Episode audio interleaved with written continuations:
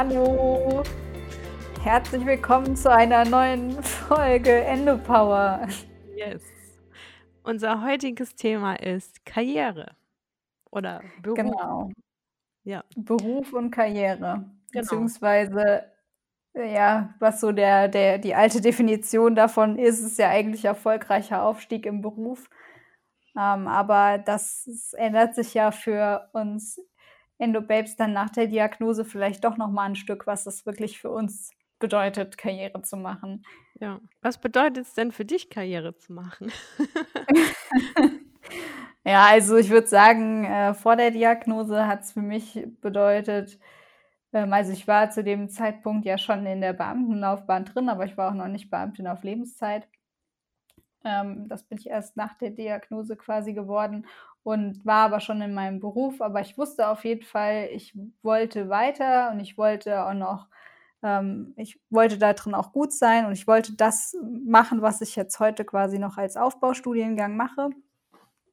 Und ich wollte da auf jeden Fall auch, genauso wie in meinem vorherigen Studium, so schon bei den vorderen, guten, besten mit dabei sein. Das war immer so mein Ziel von, mein Inbegriff von Karriere, weil das für mich halt immer hieß, erfolgreich zu sein. Ich muss aber auch sagen, dass ich vom Elternhaus sehr darauf schon von klein auf getrimmt wurde. Ja, auf jeden Fall. Also bei uns war das immer großes Thema. Wir haben, äh, je nachdem, wie viel Einsen wir hatten auf dem Zeugnis, haben wir Geld bekommen. Also Okay. das wurde schon stark gefördert, das äh, Karrierebewusstsein, wobei es grundsätzlich ja auch nichts Schlechtes ist. Nur hat man halt immer das Gefühl, wenn man diesen, ähm, ja, diesen Begriff, der sich da so in der Gesellschaft etabliert hat, dann nicht mehr so hundertprozentig erfüllt. Also, dass man jetzt nicht bei den Besten dabei ist, dass es dann direkt was äh, Schlechtes ist. Aber das ist es halt nicht. Ist ja auch mit Erfolg, also mein, äh, meine, mein Verständnis von Erfolg hat sich auch extrem geändert äh, seit der Ja, auf jeden Diagnose. Fall. Da wir dann vielleicht auch noch äh, drüber sprechen. Ähm, okay, und in, inwiefern hat sich der Begriff jetzt seit der Diagnose für dich geändert? Also Karriere? Ja, also ich würde sagen, dass ich schon immer noch auch ein ehrgeiziger Mensch bin und auch noch nicht an diesem Punkt bin, dass ich bereit bin, äh, den Traumjob, den ich auch auf jeden Fall haben wollte und ja jetzt sieht zumindest so aus, als würde ich es auch schaffen, den zu bekommen, äh, aufzugeben. Da, das ist auf jeden Fall immer noch so mein Punkt, wo ich sage, das ist für mich auch noch irgendwo Karriere. Aber ich glaube, ich habe mich ein bisschen von dem verabschiedet, zu sagen, ich muss auf jeden Fall als eine der Besten abschneiden. Mhm. Ich bin immer noch gerne gut, aber ich habe nicht mehr diese Verbissenheit? Ja, genau, diese Verbissenheit dahinter, weil Ja. es einfach ja irgendwo hm, auch was mit Werten zu tun hat, ne? Und man sich überlegen muss, welcher Wert überwiegt da jetzt? Ist es dann eben Karriere oder ist es vielleicht auch ein Stück Gesundheit? Weil die leidet, sobald äh, man sich nur noch auf Karriere fokussiert, schon. Vor Ja, allem mit der Endometriose, finde ich, merkt man extrem. das stimmt. Also, dass du das mit den Werten ansprichst, finde ich interessant. Also Karriere und Erfolg sind ja für sich schon Werte, aber also für mich haben sich die Werte in Bezug auf Karriere komplett geändert. Also früher war das bei mir auch, ich möchte halt eine bestimmte Position in einem, ja, in einem gewissen Unternehmen haben oder in bestimmten Unternehmen, wo quasi die Unternehmen an sich schon als erfolgreiche Unternehmen angesehen werden. Jetzt nicht zu irgendeinem Unternehmen, sondern halt zu einem, ne, wo, wo dann auch schon Ja. Prestige mit sich bringt. Ähm, dann natürlich auch ein gewisses Einkommen, ein gewisser Lifestyle, den man sich dadurch leisten kann. Das war so früher mein, mein Begriff von oder meine Auffassung von Karriere. Und jetzt seit der Diagnose ist Karriere für mich, dass ich zum Beispiel meine Arbeitszeiten flexibel legen kann, dass ich von meinem Einkommen leben kann. Jetzt durch die Ja, Selbstständigkeit, auf das wäre schon mal. Ja, ein, ein erster Riesenerfolg für mich, dass ich dadurch selbstbestimmt bin, dass ich ortsunabhängig bin. Also das sind jetzt auf einmal ganz, ganz andere Werte, die ich in, in eine erfolgreiche Karriere äh, quasi reinpack, als es früher der Fall war.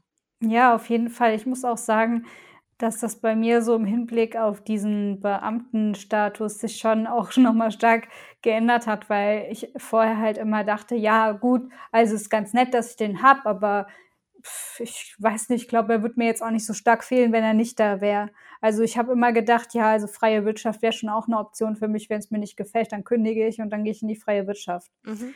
Aber jetzt nach der Diagnose ist das halt schon auch so eine Art Sicherheit geworden. Ne? Also ich ja. weiß halt, dass ich bin Beamten auf Lebenszeit, die werden mich auf jeden Fall nicht mehr kündigen können wegen der Diagnose. Ja. Hätten sie vielleicht vorher auch nicht gemacht, aber trotzdem. Es ist also einfach, ja, im es Hinterkopf schon ein Stück Sicherheit. Ja. Es ist Sicherheit, die wenn, wenn ein Chef dir jetzt sagt oder ein Unternehmen so, das ist kein Grund für uns, jemanden zu kündigen, dann ist es eine mündliche Zusage. Aber was die am Ende des Tages tun, ne, das steht nochmal woanders. Ja. Aber bei dir ist genau. es einfach eine gesetzliche Grundlage und da kann keiner mehr dran rütteln. Und es gibt ganz, ganz viel Sicherheit, ähm, denke ich. Und also schon mal ein Trigger weniger, würde ich sagen. Ja, nee, auf jeden Fall. Also ist so. Es gibt natürlich immer noch Situationen, innerhalb des Berufs, wo äh, man sich denkt, okay, ist jetzt vielleicht nicht so, äh, wie ich mir das vorgestellt habe, aber ähm, trotzdem insgesamt muss ich schon sagen, kann ich schon, also kann ich damit gut das handhaben, so wie es halt im Moment ist. Ja, wobei du jetzt auch aktuell in einer sehr in einer sehr stressigen und auch mit viel Druck verbundenen äh, Situation nochmal bist. Genau, ich bin quasi in den letzten drei Monaten meines Studiums und muss jetzt sozusagen das zweite Staatsexamen schreiben. Also ich habe ja kein Jura studiert, äh, sondern es ist so eine Sonderlaufbahn äh, als Beamtin, dass ich danach quasi äh, Staatsanwältin bin. Aber man nennt es halt Amtsanwältin, weil ich nicht vors Landgericht gehe und auch nicht vors Schöffengericht. Ich mache quasi alles bis zwei Jahre Freiheitsstrafe. Und diese letzten drei Monate sind jetzt natürlich nochmal heftig. Das also ist auf jeden Fall so, weil wir halt einfach viel Druck dahinter haben, weil natürlich auch viel erwartet wird, weil die bezahlen es ja im Prinzip. Ne? Also klar sind die Erwartungen auch da, dass wir das dann gut machen. Wir sind ja aus ganz Deutschland und aus Rheinland-Pfalz sind es halt zwei, die diese Laufbahn ähm, machen durften. Also ich und noch einer. Krass. Und ist jetzt nicht so, als würde man da in der Masse verschwinden, weil ja. es gibt halt keine Masse zum Verschwinden. Ne? Ja. Also die, die haben uns schon im Blick, aber es ist halt jetzt, ja, es ist schon machbar. Also da sind wir wieder beim Thema Erwartungen. Ja, genau. Man muss seine eigenen Erwartungen halt auch ein bisschen äh, mit im Auge behalten. Also klar erwarten die von mir, dass ich bestehe, aber die erwarten bestimmt nicht von mir, dass ich jetzt eine der Besten bestehe. Ja. Die wollen halt einfach nur, dass ich danach fertig bin und dann anfangen kann zu arbeiten im April. Ja. Sollen wir mal noch auf so ein paar Ängste eingehen, gerade im, im Bezug auf äh, Vorstellungsgespräch? Was muss man sagen? Darf man sagen? Ja, finde ich ganz wichtig. Also einmal äh, den Punkt, muss ich sagen, dass ich eine chronische Krankheit habe? Und ähm, ja, nein, auf keinen Fall. Also das muss man nicht sagen. Und auch wenn da Fragen dahingehend kommen, nach konkreten Diagnosen oder wie oft man in der vorherigen Arbeitsstelle arbeitsunfähig war ähm, oder auch eine festgestellte Schwerbehinderung wegen der Erkrankung sind nicht zulässig im Vorstellungsgespräch. Das darf der Arbeitgeber auf keinen Fall fragen. Das ist arbeitsrechtlich nicht zulässig. Und ich finde das für uns auch gut zu wissen. Ja, es ist auch genauso wie wollen Sie mal Kinder haben? Also das sind Fragen, die, die muss man nicht beantworten. Und ähm, äh, jetzt meine Frage an dich, weil du hast dich da ein bisschen intensiver mit beschäftigt. Darf ich in dem Fall auch lügen? Also ja, wie, wie verhalte ich mich in der, in der Situation? Weil in dem Moment, wo ich sage, ich möchte es nicht beantworten, ist es ja vielleicht ähm, ne, irgendeine Zustimmung ja, genau. zu etwas. Also darf ich da dann wirklich dem ins Gesicht lügen oder ihr? Ja, du darfst ihm ins Gesicht lügen. Okay. Also weil das diese Frage nicht zulässig ist. Wenn er danach vorm Arbeitsgericht klären würde, dann würde es schon daran scheitern, dass er es halt gar nicht fragen hätte dürfen. Okay. Ja gut, also, also das ist. Wichtig zu wissen. Ja, lasst euch da nicht in die Ecke drängen äh, in einem Vorstellungsgespräch, sondern ähm, ja, lügt einfach. In dem Fall ist es mal in Ordnung und man darf es raten. Ja, wo man, wo man nicht lügen darf, ist, wenn zum Beispiel Fragen nach einer anstehenden Reha kommen. Vor allem eben, wenn sie den Arbeitsbeginn verzögern würde. Also, Also das müsste man quasi offenlegen. Ja, Aber man müsste nicht sagen, warum man in die Reha geht. Das ist wieder 'ne Frage, die ist nicht zulässig, sondern einfach nur: „Es gibt 'ne Reha, in die gehe ich ab von dem und dem Zeitpunkt“, aber es geht halt immer nur da drum, wenn die quasi noch ansteht, also bevor man die die Arbeitsstelle antreten würde. Ja. Also, man muss grundsätzlich, um's mal festzuhalten, dem Arbeitgeber überhaupt gar nichts über irgendwelche Erkrankungen erzählen oder die Krankheit. Natürlich steht's einem frei, wenn man jetzt 'n gutes Verhältnis zur zum Chef, zur, äh, Chefin hat, äh, das einfach mal anzusprechen, aber es ist kein Muss. Also, äh, fühlt euch nicht gedrängt, da irgendwas offenzulegen, was ihr nicht möchtet. Genau, und das ist auch 'n Thema. Klar, hm, haben wir als Betroffene oft Arzttermine, Mhm. von denen wir dann vielleicht auch berichten müssen, weil wir halt eben uns, äh, halt deswegen freistellen lassen müssen. Aber wenn dann die Fragen kommen, dann kann man halt für sich selbst entscheiden, ob man das erzählen will oder nicht. Genau. Warum man jetzt jetzt diesen Arzttermin hat. Jetzt grade während Corona, ähm, und hoffentlich auch für die Zeit danach wird's für alle, die Homeoffice in Anspruch nehmen können, vielleicht ja auch 'n bisschen entspannter, dass man da dann vielleicht einen Homeoffice-Tag die Woche hat, wo man halt solche Termine, solange sie sich noch in Grenzen halten, äh, irgendwie drauflegen kann, dann, ähm, fällt es auch nicht so auf, wenn man das nicht möchte. Ja, genau. Ich denke, Mhm. das ist auch 'ne Chance. Wie gehst du damit um? Also, bist du kommunizierst du das eher offen oder, ähm, ist es abhängig davon, wem gegenüber oder wie handhabst du das? Ja, bei meiner 1. OP war ich ja quasi noch in meiner alten Arbeitsstelle beim Amtsgericht. Und da habe ich nur gesagt also, meinem direkten Vorgesetzten habe ich nur gesagt, dass ich halt 'ne Operation habe und dass ich deswegen wahrscheinlich 'ne Zeit lang ausfallen werde, dass ich aber auch noch nicht weiß, wie lange. Und das musste er ja so akzeptieren, hat er ja keine Wahl gehabt, ne? Ja. Weil ich musste auch wegen dem Ablauf fragen, ob ich dann jetzt schon vorher irgendwie 'n Attest brauche oder irgend 'ne Bescheinigung, dass da 'ne OP ist. Da war ich mir generell nicht so sicher. Mhm. Von der Diagnose erzählt habe ich da aber gar nicht, sondern nur quasi meinen meinen Arbeitskollegen, die mich vertreten haben, weil es ja am Anfang auch also, in meinem Kopf so war, dass ich nach 3 Tagen wieder arbeiten gehe Mhm. und, äh, ja, äh, ich ja zu der Zeit noch Zwangsversteigerung gemacht habe und da hat man halt Termine, an die man sich halten muss. Die kann man nicht einfach aufheben. Das ist, äh, gesetzlich nicht zulässig. Wenn es einmal festleg festgelegt ist, dann gibt's nur ganz schwerwiegende Gründe, warum das auf ausge aufgehoben werden kann. Und das musste dann quasi meine Vertreterin machen. Und Okay. an dem Moment in dem Moment habe ich ihr halt auch davon erzählt, weil ich ja nicht wusste, wie lang das noch geht Mhm. und ich ihr nicht also, immer so 'ne Überraschung Überraschungsei geben wollte und gesagt habe: „Ja, also, ich bin jetzt nicht da, aber ich bin dann zum nächsten Termin wieder da“ und beim nächsten Termin dann sagen: „Ah, ne, ich bin doch nicht da.“ Weil so Ja. konnte sie sich halt auch langfristig da drauf einstellen, erst mal meine Arbeit oder meine Termine zumindest zu übernehmen. Okay. Und ich hatte auch 'n gutes Verhältnis zu meinen zu meinen Kollegen. Also, da habe ich da habe ich dann irgendwann schon das offen kommuniziert und die hatten auch viel Verständnis dafür. Bei meiner neuen Arbeitsstelle jetzt bin ich ja an der Staatsanwaltschaft das ist halt 'ne Riesenbehörde. Man muss das auch 'n bisschen unterscheiden. Ich war ja vorher bei 'nem min winzigen Amtsgericht und jetzt habe ist es 'ne Behörde ich weiß gar nicht, ich glaube, wir haben ungefähr 300 Mitarbeiter da. Mhm. Und klar laufe ich da jetzt nicht hausierend durch den Flur und, äh, rufe erst mal überall: „Ach übrigens, ich habe Endometriose.“ Ja. Äh, so. Und meine Vorgesetzten sehe ich halt auch super selten. Also, die sehe ich höchstens, wenn die mir mal 'ne Beurteilung aushändigen. Mhm. Also, da habe ich es auch noch nicht kommuniziert. Falls jetzt im April 'ne OP bei mir noch mal anstehen sollte, dann werde ich mir natürlich schon überlegen, ob ich dann wenigstens mit dem Generalstaatsanwalt da mal rede und sage: „Hier, so sieht's aus, aber ich würde es gern diskret behandeln.“ Weil Ja. ich halt auch nicht will, dass die ganze Behörde davon erfährt. Ja. Das habe ich mir noch nicht so genau überlegt. Meiner Ausbilderin habe ich's damals gesagt, weil ich da halt schon, äh, Arzttermine hatte und nicht jedes Mal das Gefühl vermitteln wollte, ich renne wegen jedem Mist zum Arzt, sondern es war halt in dem Moment halt auch akut. Also, habe ich Mhm. ihr es erzählt und sie hat's auch Verständnis gezeigt und dann war das Thema auch erledigt. Also, ja, das ist immer für mich so 'n bisschen 'ne Gefühlssache, wem man das offen kommuniziert und wem nicht.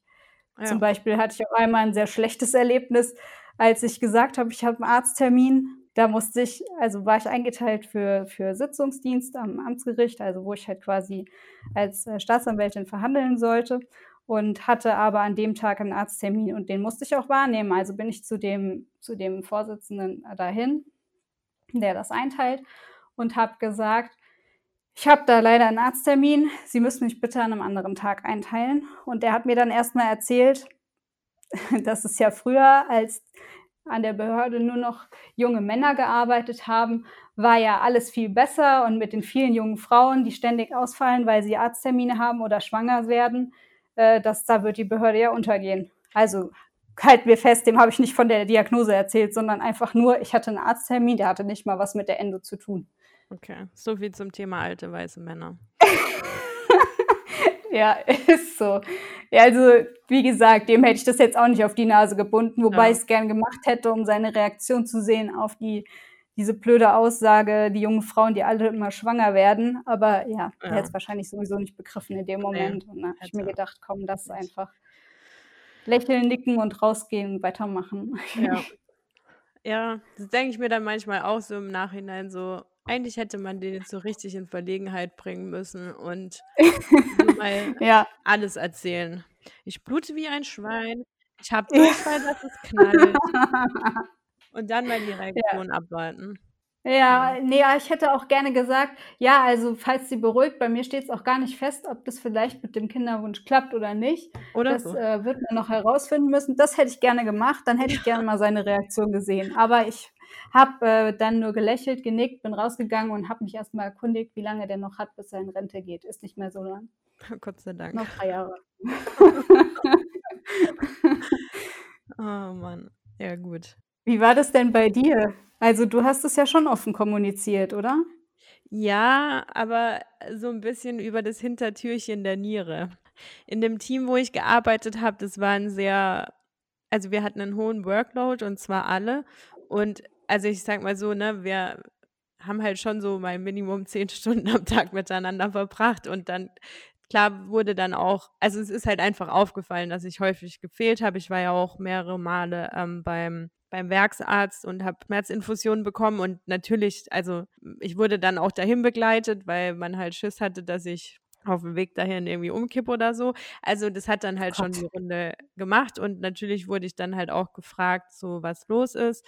Und ja, als es dann quasi offiziell war, war es ja auch schon das mit meiner Niere raus. Und so habe ich dann halt, je nachdem, mit wem ich gesprochen habe, halt bin ich mehr auf die Endometriose eingegangen oder mehr auf die Niere. Und ich hatte damals ähm, einen, Chef, also quasi unser, unser Teamleiter, und der hat dann nur gemeint, so, ja, also ich wollte ihm das auch eigentlich erzählen und erklären. Und er war so, ja, also ich weiß, du hast was, das ist auch schlimm, aber ich will es gar nicht so genau wissen.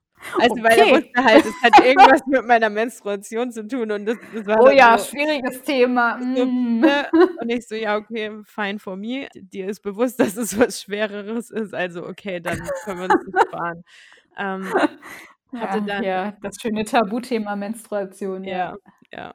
Hatte dann später ähm, eine Chefin und die, die, also klar, der konnte ich das komplett offen sagen und die war auch wirklich sehr besorgt. Also wenn, wenn da irgendwas war, dann kam sofort eine SMS und also die war wirklich sehr, sehr fürsorglich und hat auch immer gesagt, wenn dir was zu viel ist, dann heb die Hand und ne, da, dann entlasten wir dich. Also und habe da auch einen fetten Blumenstrauß dann nach meiner OP und so bekommen von allen. Also da, da war man schon sehr besorgt und man hat es mir auch, glaube ich, also äh, viele haben dann auch echt ein, ein, Feingefühl dafür entwickelt und haben halt gemerkt, so welchen Scheißtag hatte und wann ich einen guten Tag hatte. Und es war schon echt schön. Ich hatte aber auch unter dem alten Chef slash Teamleiter noch eine direkte Kollegin und die hat immer so ein bisschen Verständnis geheuchelt, aber oh, schön. ich fand es dann interessant, weil es war für sie, also Arzttermine waren in Ordnung, aber als ich dann mal gesagt habe, ich habe einen Heilpraktikertermin, das fand sie dann, ja, also das geht nicht. Und das Lustige ah. an der Sache ist, dass sie selber für, mit ihrem Hund beim Heilpraktiker war.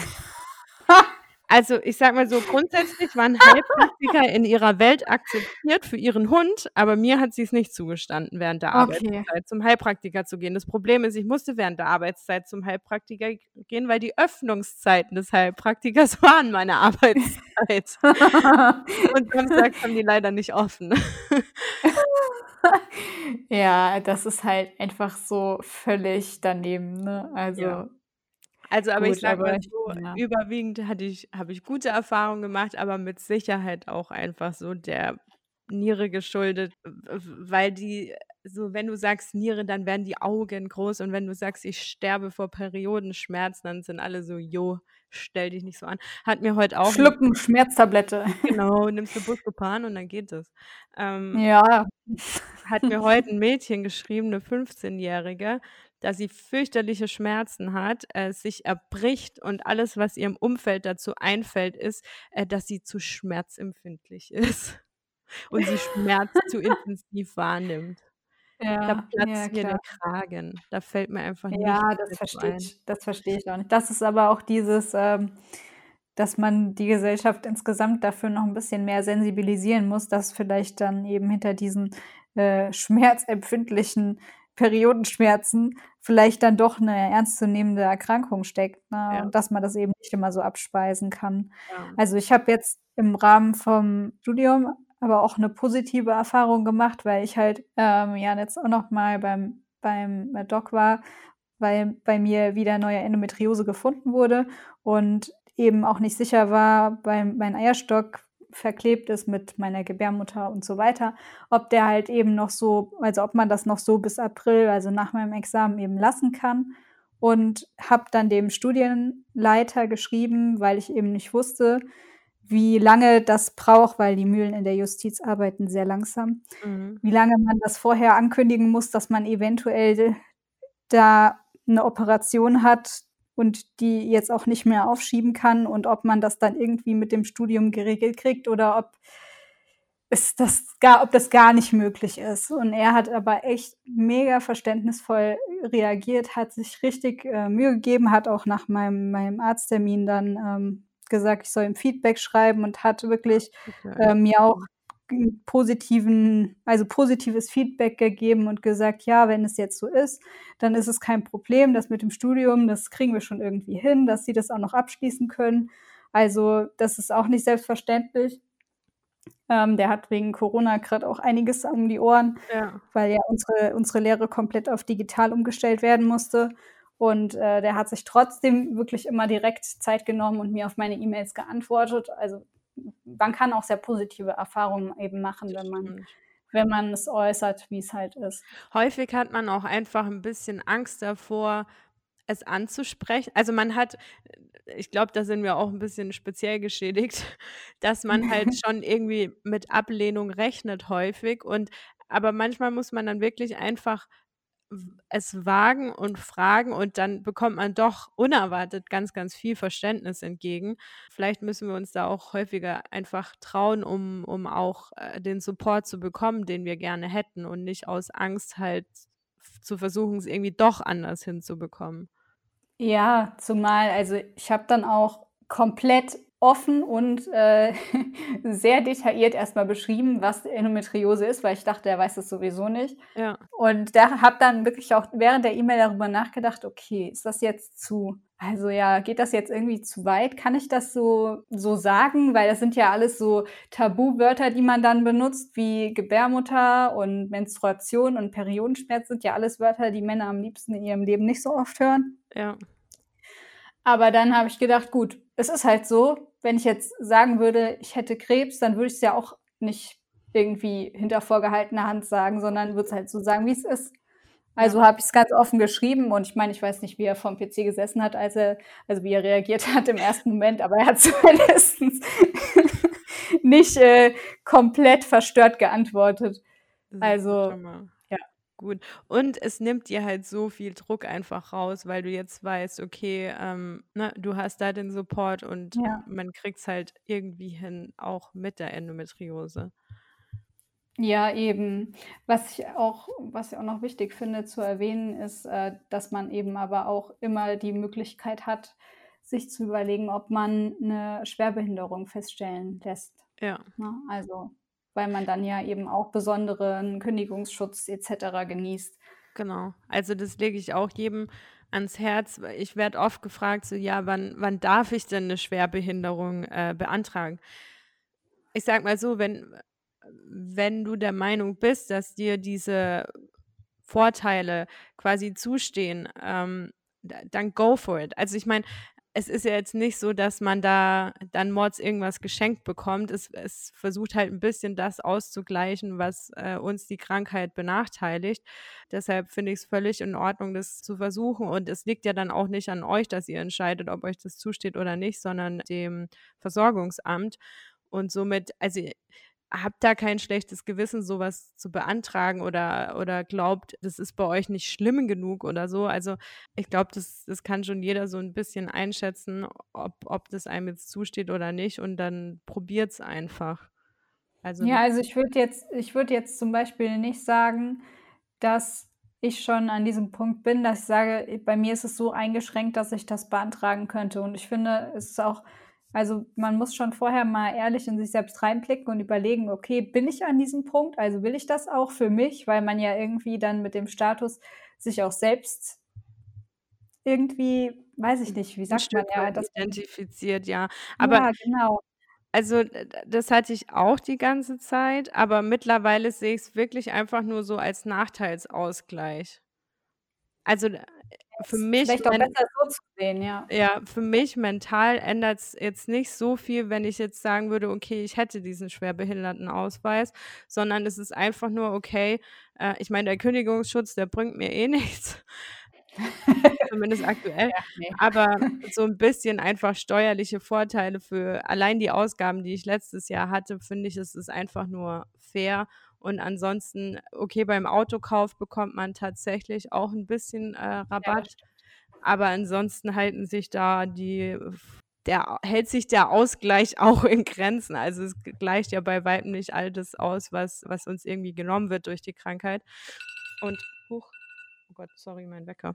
Ähm, und der bleibt jetzt drin. Ist so. ähm, was soll ich sagen? Ja, also ich habe mich ganz stark von diesem Schwerbehinderung äh, gelöst und sehe es mehr so als Nachteilsausgleich.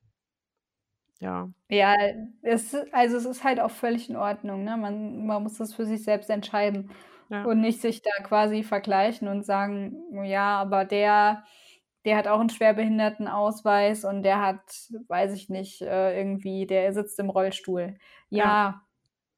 Aber das, das, das, ja, in dem Moment darf man sich halt nicht vergleichen, weil es geht eher wirklich eher um den Nachteilsausgleich und im, also es wird ja sowieso im Rahmen vom Grad der Behinderung äh, genau. äh, da auch nochmal ein Unterschied gemacht. Genau. Ich habe aber auch das lange irgendwie nicht akzeptieren oder mich da nicht mit identifizieren können, sagen wir es mal so. Ja. Ähm, und bin jetzt den Schritt aber auch gegangen. Ich bin jetzt mal gespannt, was dabei rauskommt. Und Ach, ähm, ja einfach mal, mal schauen, was bei rumkommt. Thema Umschulung ist natürlich auch eine Möglichkeit, gerade wenn man jetzt vielleicht in einem Beruf tätig ist, wo man körperlich sehr aktiv sein muss, sich da dann eben auch nochmal beim Arbeitsamt informieren, ob eine Umschulung eben möglich ist, hin zu einer Tätigkeit, die körperlich nicht so anstrengend ist. Ja, zum Beispiel Altenpflegerin oder so. Oder Physiotherapie. Glaube, ja, Krankenschwester, das sind ja alles Sachen, wo man schwer körperlich auch arbeitet. Und Schicht. Ja, und Schicht. Also zwei Faktoren, die auf jeden Fall die Endo sehr begünstigen bzw. triggern. Und da ist es auch völlig okay, sich zu informieren, ob man vielleicht ja sich in einem anderen Bereich auch wohlfühlen würde, auch findet, was man, äh, was man mag, aber eben auf eine andere Art und Weise, die einen selbst auch ein bisschen mehr schont. Ja. Genau. Und da muss man auch bei sich bleiben und gucken, was, was ist bei mir möglich und nicht ins Außen gehen und sich vergleichen und äh, zu sehen, ah ja, aber meine Freunde sind alle, sind alle Krankenschwester oder sind alle eben schwer am Arbeiten und die können das ja. Aber wenn du es nicht kannst, dann ist es auch okay. Es gibt Tage, da ist Duschen für uns schon schwer arbeiten. Also ich will nicht immer sagen für uns, aber für manche von uns. Ich hatte gestern so einen Tag, da musste ich morgens erstmal sämtliche Kräfte sammeln, um irgendwie duschen zu können und Haare zu waschen. Ja, das ähm, finde ich noch schlimmer. Ja. Deshalb müssen wir da wirklich, ja, wie du auch gesagt hast, so ein bisschen Wertecheck auch einfach mal machen. Wo oder was, was honoriere ich denn als ich habe was geschafft, so im Vergleich, also jetzt früher, was ich da für, wow, ich hatte einen produktiven Tag, versus heute, ja, mein, da, da gehen die eigenen Ansprüche, man schraubt die auch ein bisschen runter und passt sie äh, der Situation an.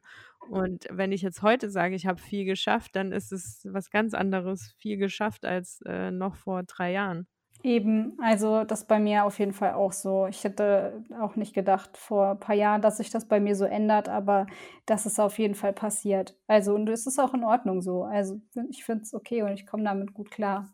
Ich habe auch heute eine, also eine super schöne Podcast-Folge gehört von, nicht von uns, von, von äh, Laura Seiler mit dem Erfinder vom äh, Sechs-Minuten-Tagebuch. Der wurde da interviewt. Das war echt super spannend. Und der hat eine schöne Metapher erzählt von ähm, einem Segelboot. Und zwar, du hast das Segelboot und das ist der Rumpf. Also es gibt den Rumpf und es gibt das Segel. Mhm. Aber der Rumpf, der ist quasi so die Basis, um segeln zu können und steht quasi in der Metapher so für die äh, Basis deines Lebens. Also ohne dass dieser Rumpf stabil ist, also du selbst stabil bist, kannst du das Segel auch nicht ausfahren. Mhm. Also der Rumpf steht in dem Moment für klar die Basis deines Lebens und für Sicherheit, aber auch für Selbstbewusstsein, Selbstliebe und Geborgenheit. Und dann gibt es das Segel. Das ist quasi Wachstum, Karriere, Erfolg, wie auch immer mhm. man das definieren möchte. Aber es ist immer so, wenn du die Sicherheit nicht hast, dann kannst du das Segel auch nicht ausfahren. Also wenn im Rumpf was zu flicken ist, dann kannst du auch nicht segeln. Deswegen muss man immer erst den Rumpf in Ordnung bringen und dann kann man lossegeln. Also was das für uns im Prinzip auch heißt, man muss erst mal gucken, auf welchem Level bin ich denn jetzt? Wo in meinem Körper muss ich erstmal noch was heilen lassen? Also nicht die Endo, ich weiß, die ist nicht heilbar, aber eben die vielleicht die, die OP-Narben oder die Verwachsung, irgendwas. Oder was, auch mentale Baustellen. Also es gibt ja auch einfach ja mentale Baustellen, die eben, die auch erstmal heilen müssen. Ja, genau. Und wenn, wenn das alles in Ordnung ist, also wenn dein, wenn dein Rumpf und dein Körper im Prinzip in Ordnung sind, dann kann man sich über, über Wachstum und Karriere Gedanken machen. Und dann ist man auch bereit dafür. Ja, das ist eine sehr schöne Metapher. Ja, die hat mir auch sehr gut gefallen. Musste ich direkt mal, äh, direkt mal klauen. ich liebe Metaphern. Ja, die das hat mir richtig gut gefallen. Das ist eigentlich auch das perfekte Schlusswort. Da möchte ich gar nichts mehr dazu sagen, weil ähm, das, das würde da nicht rankommen. ja, okay, dann äh, machen wir an der Stelle doch einen, einen Cut und lassen das so auf euch wirken, die schöne Metapher am Schluss. Genau. Wünschen euch einen wunderschönen Sonntag und wie immer freuen wir uns natürlich, wenn ihr uns äh, Feedback für die Folge gebt, wie sie euch gefallen hat und uns einen äh, Daumen hoch oder eine positive Bewertung da lasst. Genau. Ja. Habt einen schönen Sonntag. Bis dann. Ciao. Tschüss.